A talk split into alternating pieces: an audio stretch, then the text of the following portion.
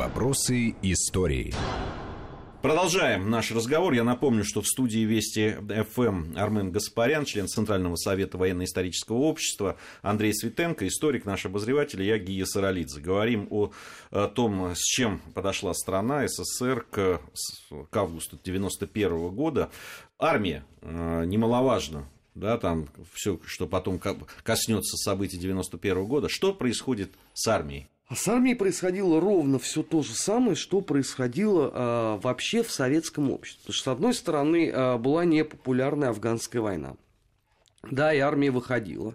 Но оказалось, что советская власть не готова э, к приему ветеранов той войны. Это же не эпоха Сталина, да, когда ты захотел, там всех выселил, да, инвалидов убрал, э, праздник отменил и нормально. В эпоху перестройки, нового мышления, этот номер уже не проходил, потому что перестроечная пресса была переполнена негативом по отношению к собственной армии. Прозвучит для многих чудовищно, но боевые ордена перестроечная пресса называла не иначе, как железками. Я это хорошо помню. Это железками называли орден, например, Красной Звезды. Да, материал э, в огоньке был, что ветеран, лишившийся э, ног в Афганистане, торгует железками. Вот с нашей сегодняшней точки зрения это запредельный плевок вообще в общественный устой. А тогда все это проходило. Плюс к тому, э, в армии существовал э, достаточно большой процент э, абсолютно убежденных в своей правоте коммунистов. Небезызвестный потом уже прогремевший э, генерал Макашов – а, на страницах все той же перестроечной прессы, проклинавшей Саддама Хусейна, который своими идиотскими импровизациями помешал э, накатить американской военщине такую плюх, что померк бы Вьетнам, это же все не последующие анекдоты. Это все действительно было. А самое главное, армия никак не могла понять, а, кого она должна в результате поддерживать, потому что исторически русская армия, она всегда вне политики. А тут идет острая политическая конфронтация между, с одной стороны, Горбачевым, как президентом Советского Союза, а с другой стороны, Ельциным, чье окружение как бы тактично намекает, что, ребят, подождите, если армия стоит на территории э, РСФСР, то она как бы должна подчиняться не какому-то там э, Горбачеву, а Борису Николаевичу Ельцину. Что создает вот это вот э, ощущение полнейшего коллапса во всех областях человеческой деятельности. Можно я теперь скажу? Вот, ну, Армен, вот это немножко, на мой взгляд, некорректный прием, так сказать, что-то, так сказать, раскритиковать через какую-то газетную статью. Я тоже помню газетную статью, в которой описывался случай, вот родители сына убитого в Афганистане приходят просить, значит, вспомоществование на надгробие, а им военком говорит, я вашего сына в Афганистан да, не это посылал. Тоже было и это вот было очень, так сказать, тогда тоже. А это ложится ровно в ту же самую плоскость. вызвало, да? Вот в этом смысле вот появление такой статьи, что вы черните э, армию? Ну, есть там такой майор или подполковник, ну, не надо про него писать, да? Ведь в этом смысле это все вот э, вода камень точит по капельке, по капельке. Дедовщина какая, вот эта тема же была закрытая в советское время. Там да. Дедовщина была, писать про это и рассказывать. Здесь это все, так сказать, примеры этого, так сказать, были ну, да, предъявлены на лицо. пишет 100 дней. Да. 100 дней. И все это действительно играло как бы не на реноме, не на имидж советской армии, очевидно очевидно, да, но это все в контексте критики и самокритики, которая не только армии казалась, но и всего на свете в те времена. Это очень важный момент, да.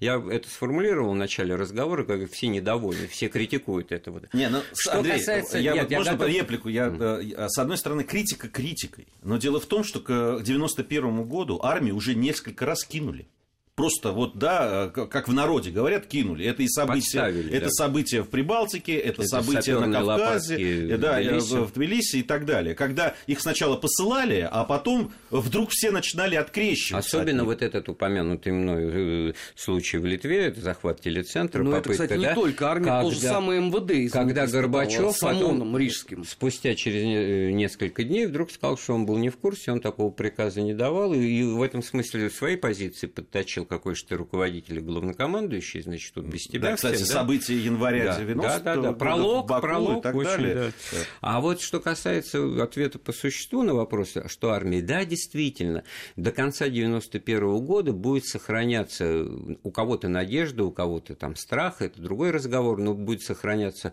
такое представление, что э, армия и офицерство советское – это последний социальный институт, который может выступить за сохранение Советского Союза как-то как-то повлиять на этот процесс, и, в общем-то, это, на эту ставку многие делали. И мало кто об этом помнит, 91 год кончался в декабре месяце всесоюзным совещанием, офицерским собранием беспрецедентный по названию. Вот, в Кремлевском ну, 17 -го года его не было, да, офицерского собрания. Офицерское собрание, который, с которым определенные политические силы связывали надежду на то, что сейчас вот выступят все вот эти ребята и скажут, нет, не дадим.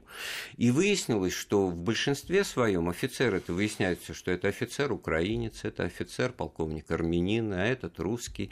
И, в общем-то, несмотря на наличие, так сказать, там людей, отстаивавших идею Советского Союза, в общем, побеждает вот то же самое, так сказать, раскалывание. Да, то же самое в КГБ пазла, да? творилось. А, Рома то же самое. А если взять такую, значит, идеологическую составляющую, я сейчас забыл фамилию этого депутата, он очень часто выступал, подполковник военный был, значит, народный депутат депутат Советского Союза. Не вот эти... Нет, не, ну, Он и сейчас выступает. Он и сейчас выступает. Недавно с ним встречался, руку жал, там все взаимно, кстати говоря.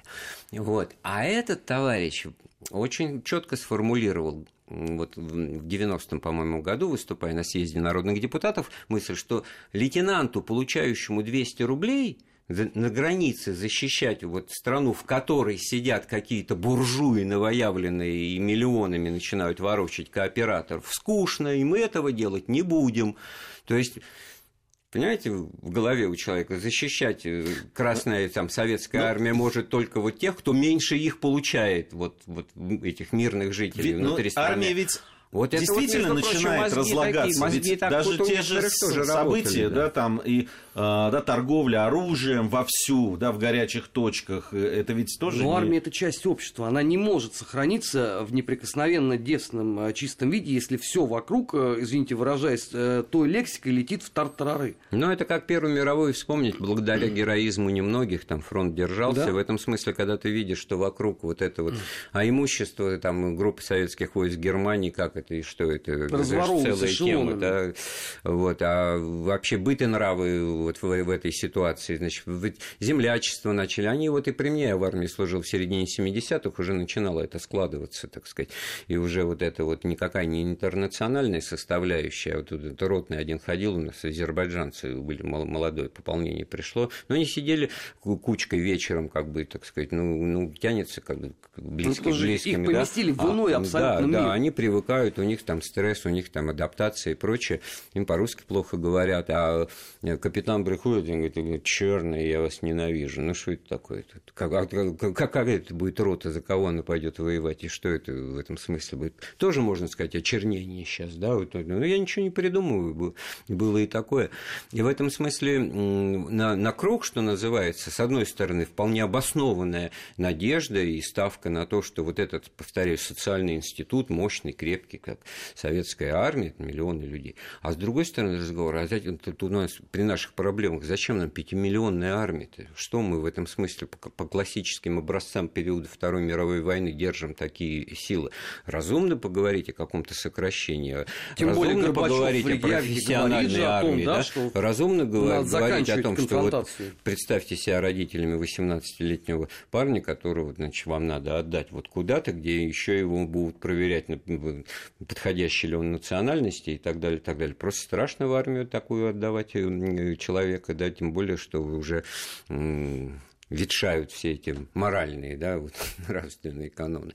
А с другой стороны, армия, вот правильно Гид самое главное обозначила, ее используют в, в политических целях, а потом, так сказать, она остается крайним и Удивительно, Удивительным это. образом, что, да, политики используют, вот я на что э, обращал даже ну, уже тогда внимание, и мне казалось, что это игра с огнем, что они используют армию и бросают.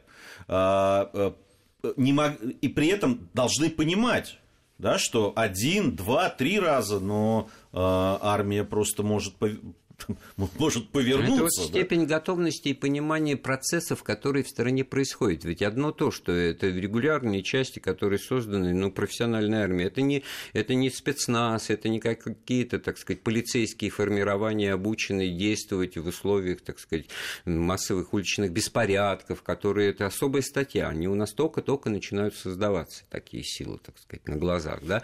Поэтому, значит, не, ну внутренние войска существуют. Ну, вот, ну, то, что вот ОМОНом вот начали называть, как раз вот в это время это начало, так сказать, При том, что тот самый ОМОН еще не знал, что делать да. с уличными демонстрантами и вообще с нарушителями спокойствия. Эта эпоха наступит в 90-х годах. Армия стала классической жертвой а, вообще общей ситуации в стране с одной стороны, а с другой стороны а, это жертвы невыученных уроков. Почему? Потому что, по сути дела, воспроизводился масштабный эксперимент образца 17 года. Поскольку в наших советских учебниках истории все события 17 года умещались, по сути, там вокруг июльского восстания большевиков, а, прихода к власти и публикации апрельских тезисов, а все то, что там происходило, а, между тем никого не волновало, то, конечно, обычный человек не очень понимал вообще, что происходит. Почему, собственно говоря, произошла парадоксальнейшая картина? А, русская миграция в числе Народно-трудового союза, то есть самые ярые антисоветчики, еженедельно выпускали листовки и воззвания любой ценой не допустить краха единой страны. То есть уже наплевав там на эту идеологию. Потому что они-то как раз знали о том, что такое 17-й год и к чему это приведет в результате. Но их не послушали. Вот именно в этом пункте... Мы их привыкли не слушать. Поразительно то, что их слушали там в 89-м, в 90-м году там по отношению к культуре, там к номенклатуре. А вот к пункту сохранить любой ценой страну не прислушались. Ну, как-то из их уст это звучало, наверное, для советского уха того очень непривычно. У нас завершилось э, время второй части. Поэтому, да, поэтому я предлагаю в следующей части нашей программы сегодняшней поговорить, а, собственно, можно было ли избежать того, что произошло? Были ли какие-то пути и тогда еще рычаги, которые могли бы отвести да, вот эту угрозу уничтожения, развала большого государства? Сразу после небольшой паузы мы вернемся в студию и продолжим. Вопросы истории.